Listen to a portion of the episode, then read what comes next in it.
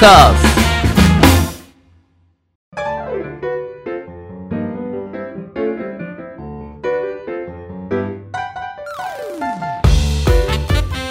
リスナーの皆様ご機嫌いかがでしょうか？e スポーツキャスターの R です。よアシスタントの中村優香です。今週もよろしくお願いいたします。ろしくお願いします。丸さん、はい。と緊急事態宣言明けました明ねけましたね。嬉しい。嬉しいですか、はい 特にどの辺が嬉しいですか？緊急事態宣言明けて。その外出するのをうん。控えていたので、うん。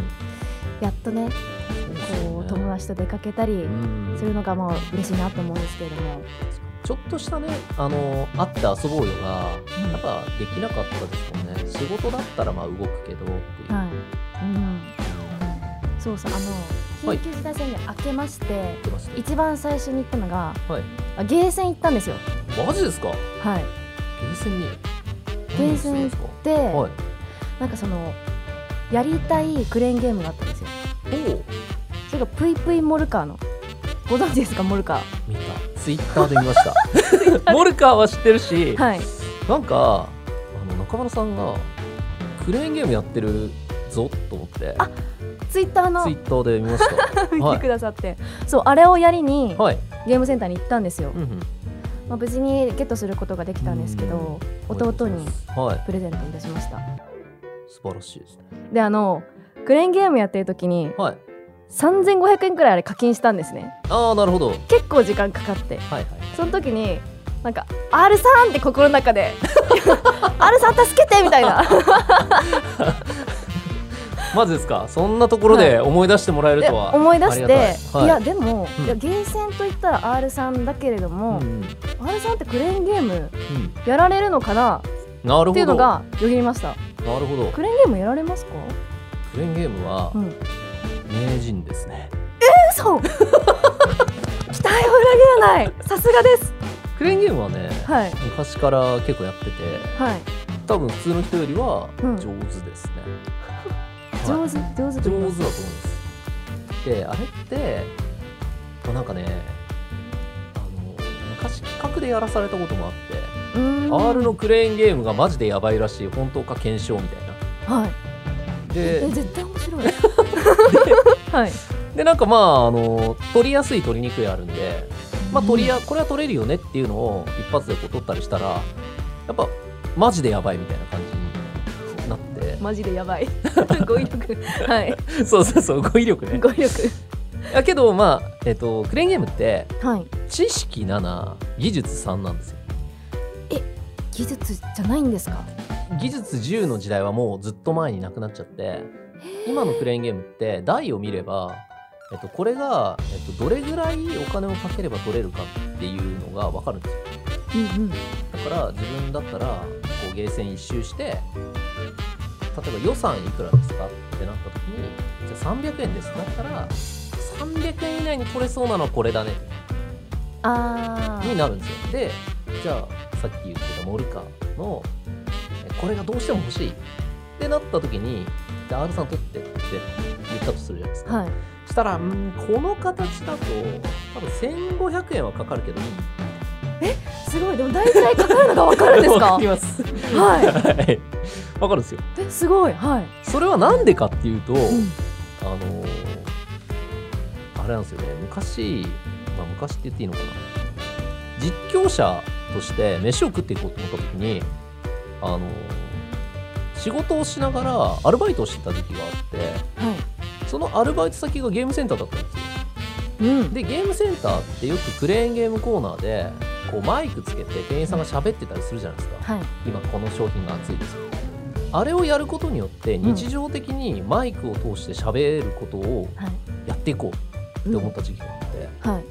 でその時にゲーセンでクレーンゲームコーナーの担当でずーっと喋りながら今の商品これ熱いですとかってやってたんですけどその時にクレーンゲームのもともと好きだったんですけど台作りとかもしてたの。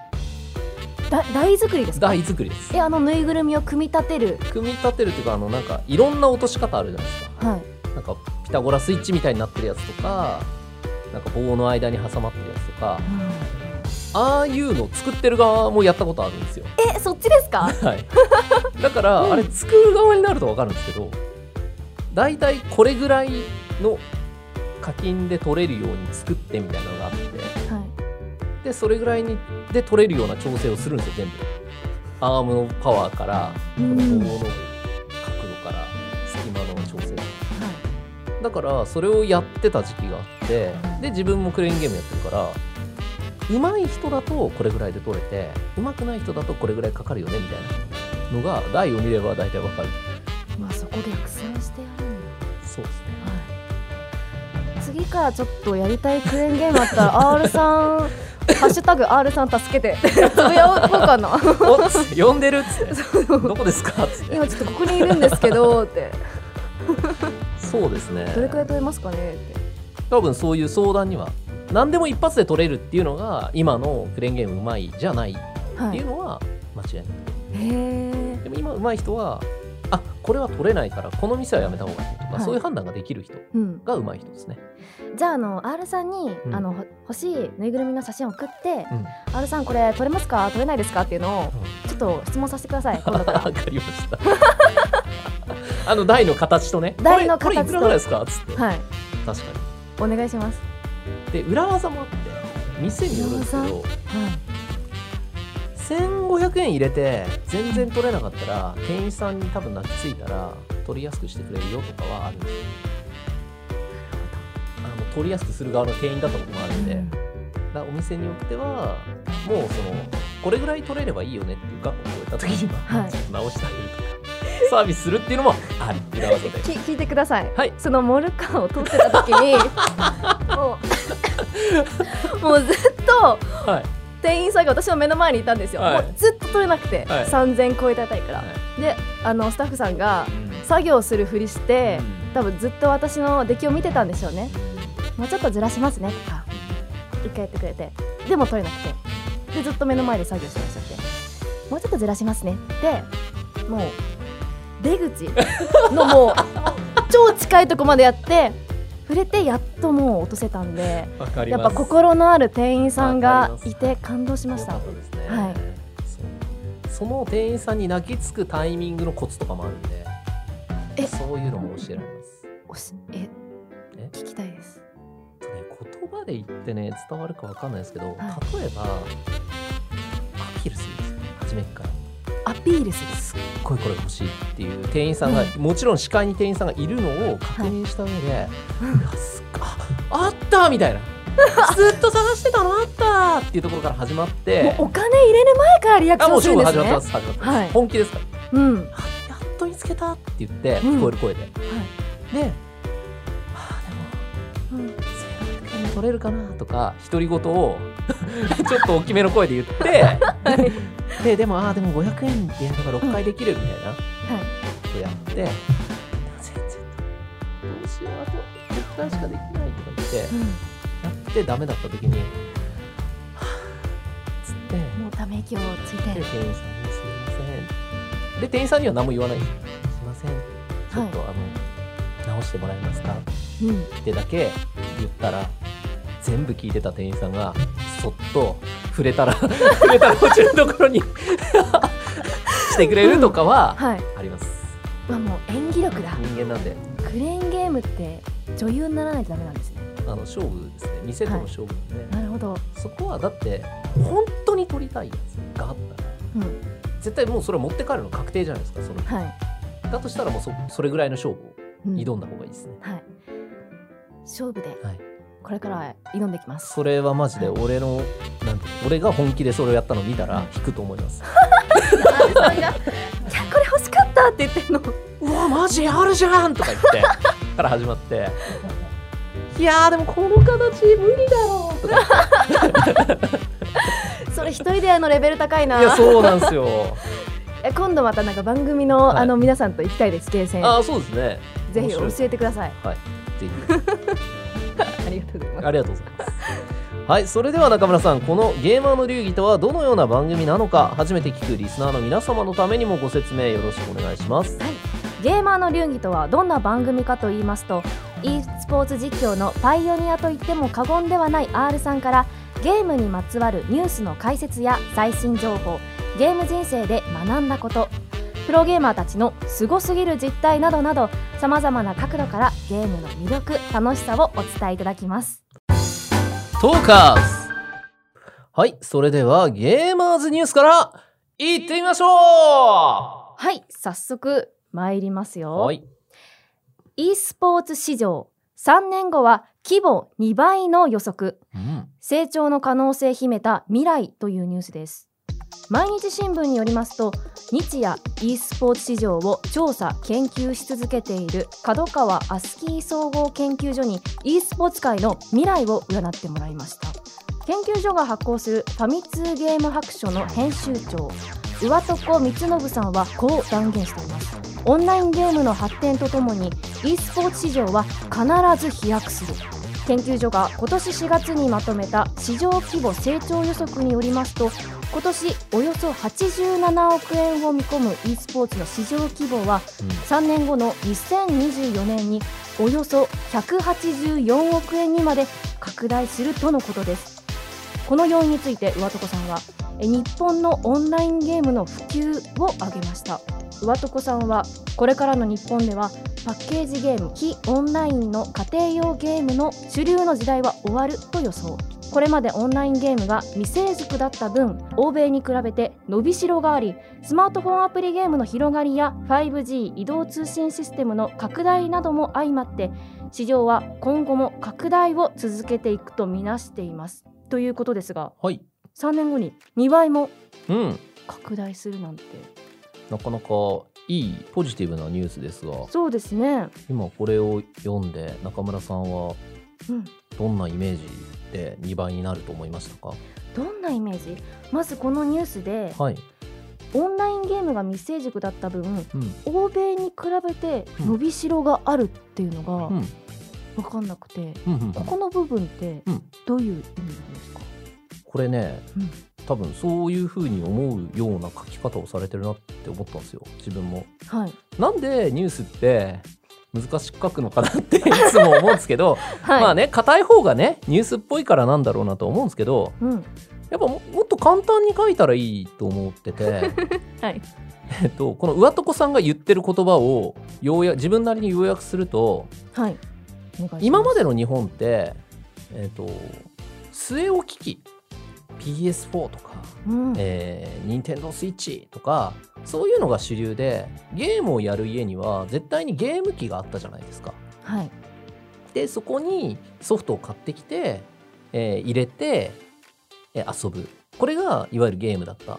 うんけど、えー海外っていうのはゲームって言ったらそのそういう PS4 とかを買ってるところもあるんですけどどっちかっていうと、えーパソコンを買ってパソコンからそのゲームの Steam とかそういうサイトに行ってそのサイトからいろんな人が作ったゲームをダウンロードして遊んでたりするんですよね。はいなんで、えー基本的にそのゲームハードをやりたいゲームごとに買うっていう文化って割と日本だけというか、なんですか？割とそうなんですよ。へえ。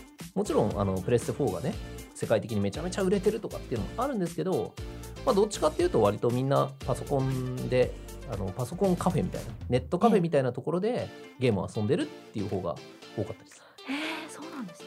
なるほど。そういう意味で伸びしろがあると。うん、うんうんうん。るとこのコロナで例えば日本の世帯の何パーセントに例えば半分以上の60%にゲーミング PC がありますってなった時にめちゃめちゃそのゲーミング PC を使ってゲームをできるわけですよね。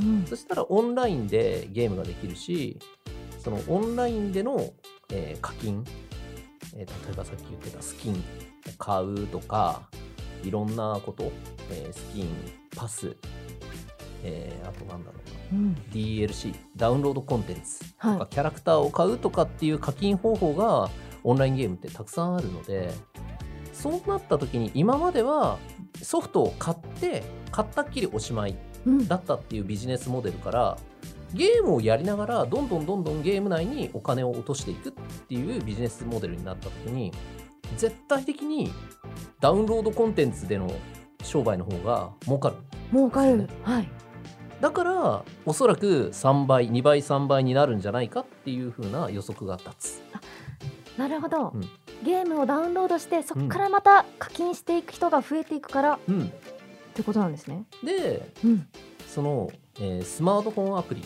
とかっていう今までいわゆる日本でソシャゲってめちゃくちゃ流行ったじゃないですか。はい。で日本のユーザーはソシャゲにはお金を落とすっていうのが分かってるんだったらオンラインゲームでもハマったら課金するよねっていう試算が立つはい。から、まあ、あのそこに 5G の通信システムとか入っていったらどんどんどんどんオンラインゲームが面白くなっていく。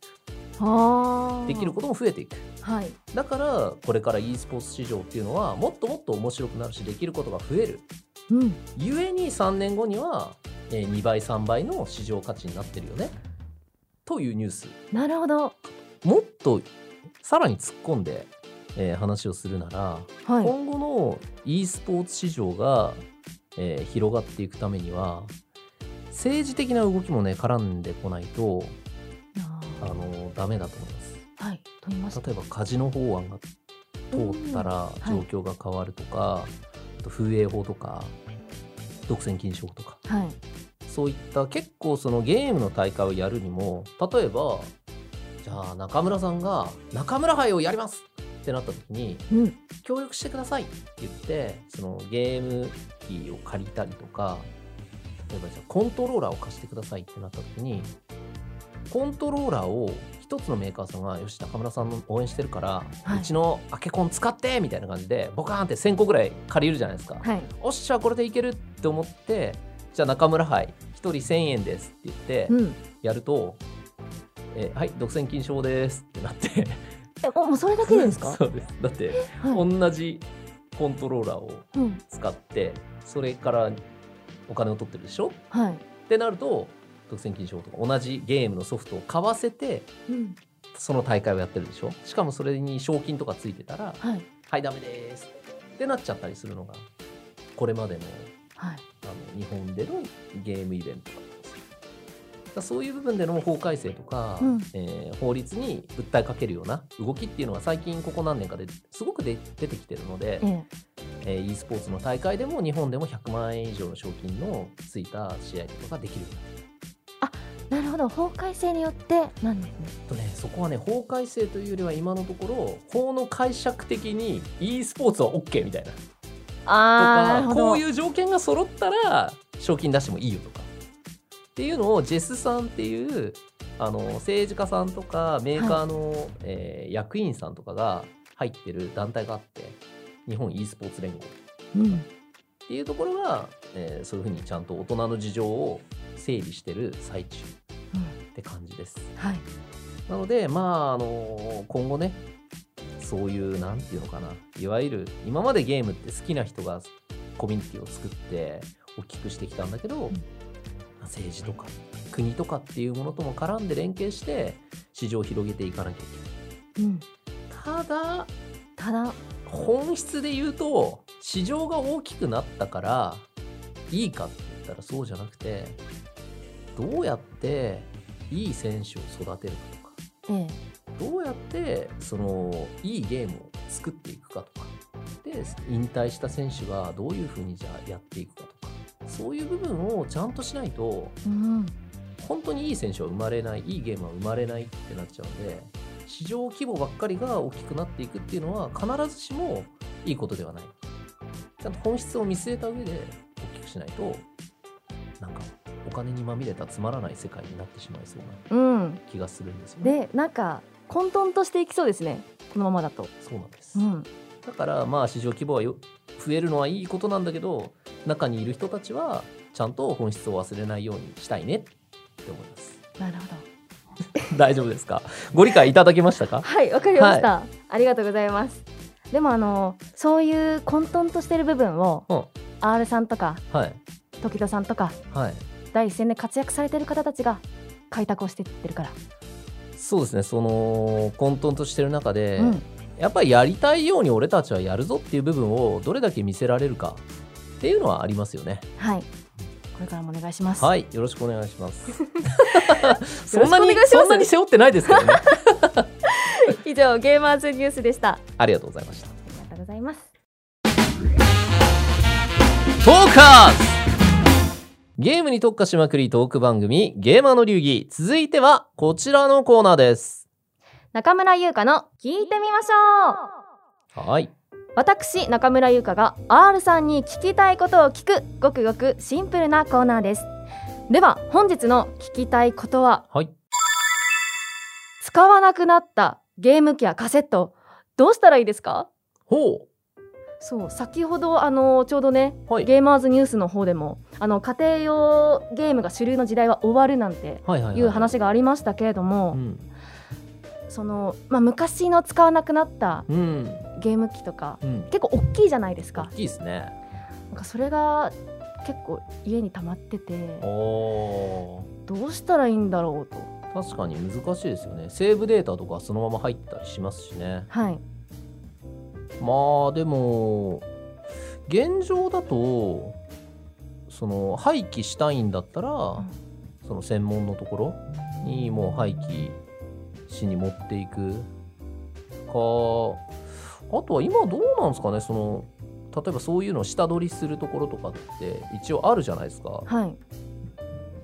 まあ、だからそういうところに出すっていう選択肢を取るか、あとはあのメルカリとかそういうあのそういうものを欲しがってる人の手元に渡すっていうのもありですよね。はいまあでも基本的に個人データが入ってたりするんで、ちゃんとそのハードディスクを破壊した上で 破棄するっていうのが一番安定かもしれないですね。あー割と個人情報確かに入ってますね。結構ね、うん。多分入ってる方が多い。はい。でそれを吸い出された時にね面倒じゃないですか、うん。あそこまで考えなかったです、R さんはどうされてましたか？使わなくなったゲーム機基本的にはその調べてはい、中のデータを消した上で破棄するっうんていうのをやってましたね、でも思い出がつか詰まったはい、そのゲームカセットじゃないですか、はいはいはい。ちょっと心苦しくないですか？寂しいというか。苦しいんですけど基本的に物捨てられない人間なんで はい。あーって思い出だよなっつってうん。置いてあるじゃないですか、はい。置いてあ置き続けて3年とか5年とか経ってうん。あれってある日思ってあれっでて部屋が 片付いてないぞってなった時に目が合うんですよねそのゲーム機と、はい。あれ？お前ずっとそこにいるなっつって。うん。その時にあの嫁から強めに「いいかい?」っつって。この家の中に、はい。あの置いてあるものにはそれぞれ家賃があると。ここの家にいる家賃があってそのゲーム機使ってないのにそこにスペースを取り続けるということはどれだけ家賃を無駄にしてるかっていう考え方をしろと言われはい。はい。みたいな強いよ。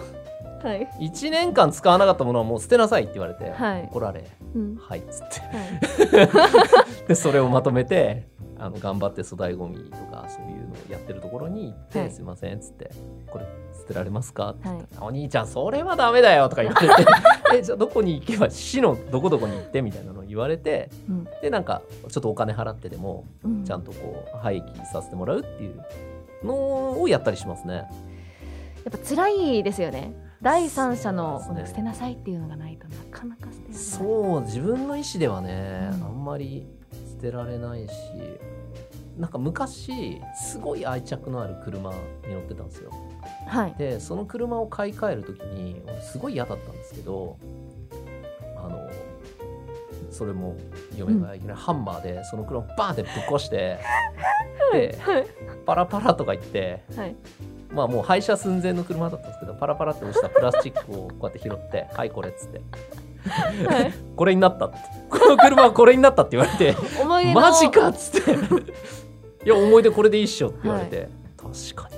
えあピースオブカーになったってことですよね。この一かけらに。ピースオブカーになりました。でもはい。そそれそのかけらはちゃんと取ってあってうん。その車と一緒に過ごした時間はそこに詰まってるなっはい。て思えるようになった、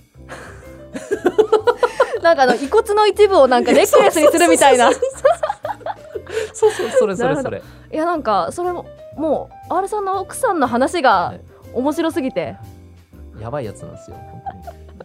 えちょっとまた今度あのー奥様の話も聞かせてください、はい、はい、またあのー聞いてみましょうのコーナーとかで。広げさせてください、あのお願いしますね。はい、あとはい。もう一つお聞きしたいことがあって、はい。あのこの前ですねはい。あのプロゲーマーの時戸さんのはい。すっごい綺麗な写真を見つけたんですよ。おおはいはいはいはい。あの背中向けてるやつ。あそうです。あの、はい、エボの多分2017で。はいはいはいはい。あの背中でうんの写真なんですけど、うん。あの写真って、うん。プロの方がやっぱり撮られたものなんですか？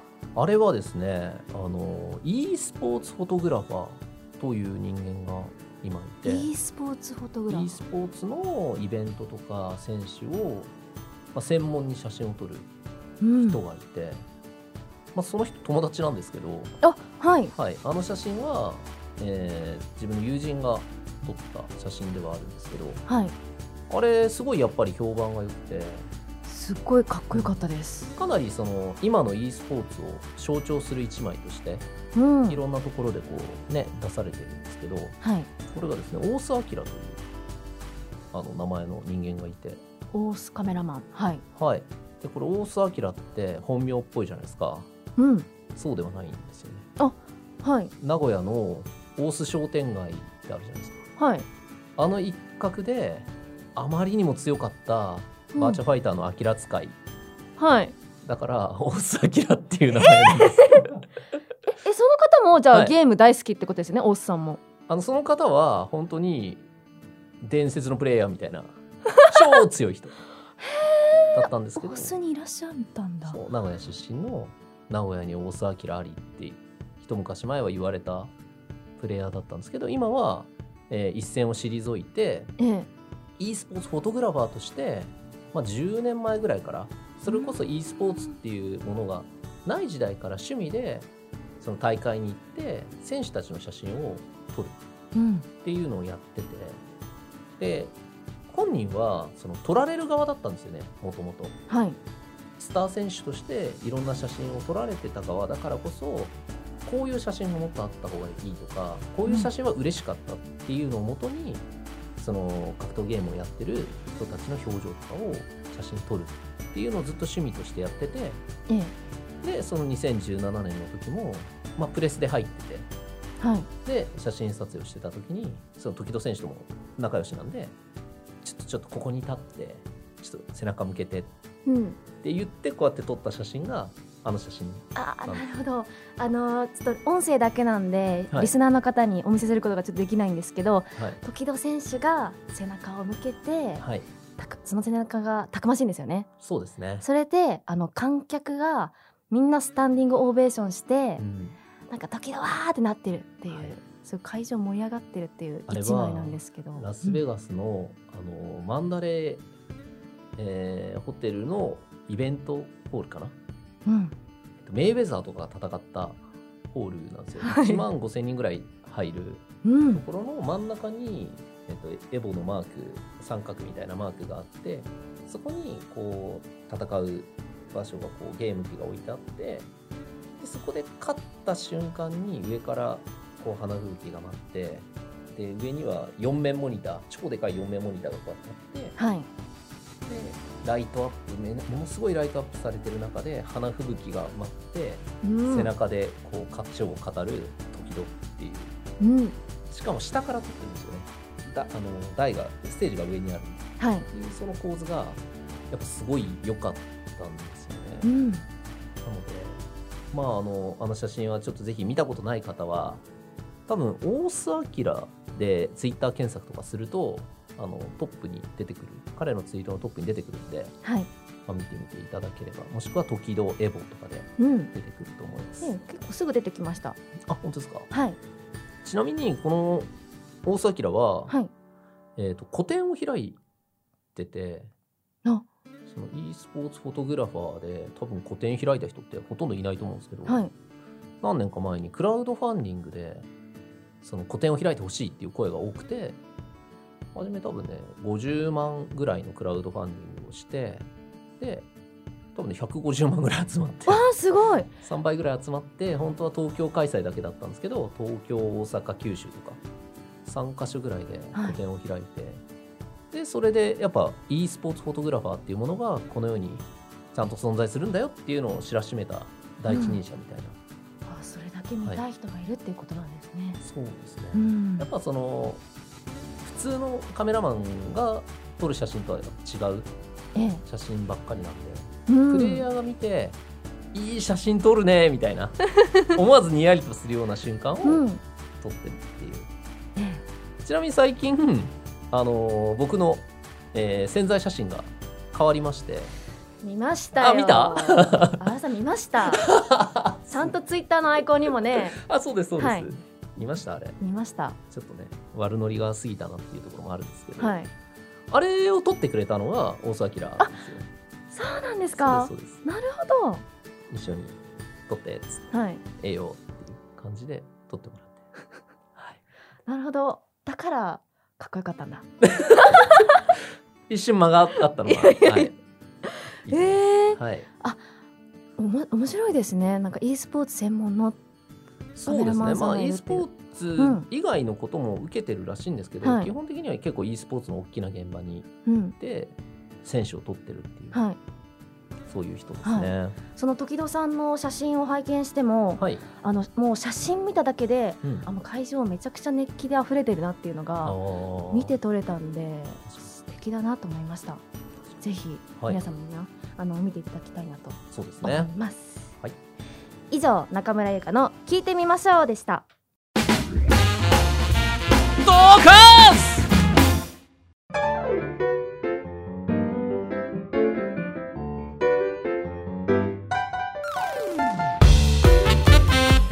ゲーマーの流儀あっという間にエンディングのお時間です。はい R さん何かお知らせはありますか？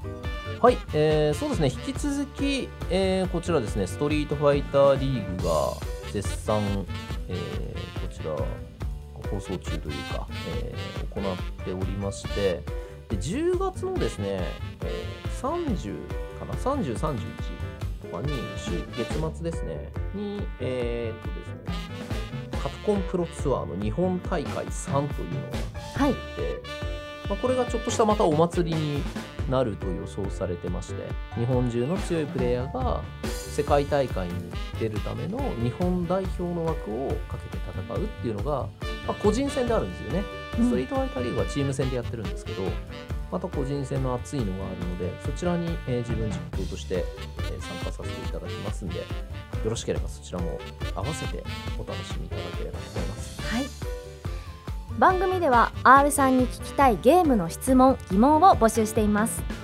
本格的に選手を目指すには何をするべきか。今気になっているプロゲーマーのことなどなどゲームに関することであれば内容はどんなことでも構いません。メールアドレス r アットマークトーカーズ 2021.com もしくはトーカーズの公式ツイッターにお寄せください。はい。ちなみに中村さん、このゲーマーの流儀とかやり始めて、はいはい。なんか変わったこととか、周りに言われたこととかってはいあったりします、このあのゲーマーの流儀をやり始めて、はい。まあゲームを自分もですね、はい。めちゃくちゃやり始めるようになってよく YouTube のゲームの配信で、はい。まあ、あのエナジードリンクを飲んでるんはいはいはい。ですけど、まあ、今日のエナドリって言って紹介してるんですけどお酒とエナドリでガンギマルそうなんですよあの決めてやっていくんですけど、はいあのそれを放送するようになってからはい。差し入れ。でエナジードリンクをもらうようになりましたすごいじゃないですか。なのでもう1日1エナドリみたいなああ、は飲みすぎはねちょっと注意ですからね。そうなんですよで最近飲みすぎてたのではい心配されまして周りから、はいはいはい。あのオロナミン C に買いましたちょっとね。たびたびちはいはい。ょっとあの少なめの軽めの分量でやつにね。はい、はい、いやでももうバリバリゲーマーやってますね。そうですねでもはい R さんからその、はいゲームの業界のはい。裏話とか聞いてるといや面白いなって。毎回思わせてもらってますよかったです。はい。じゃあまた来週もよろしくお願いします。はいまたお願いしますということで次回も来週火曜日にアップ予定です。それでは来週も行ってみましょう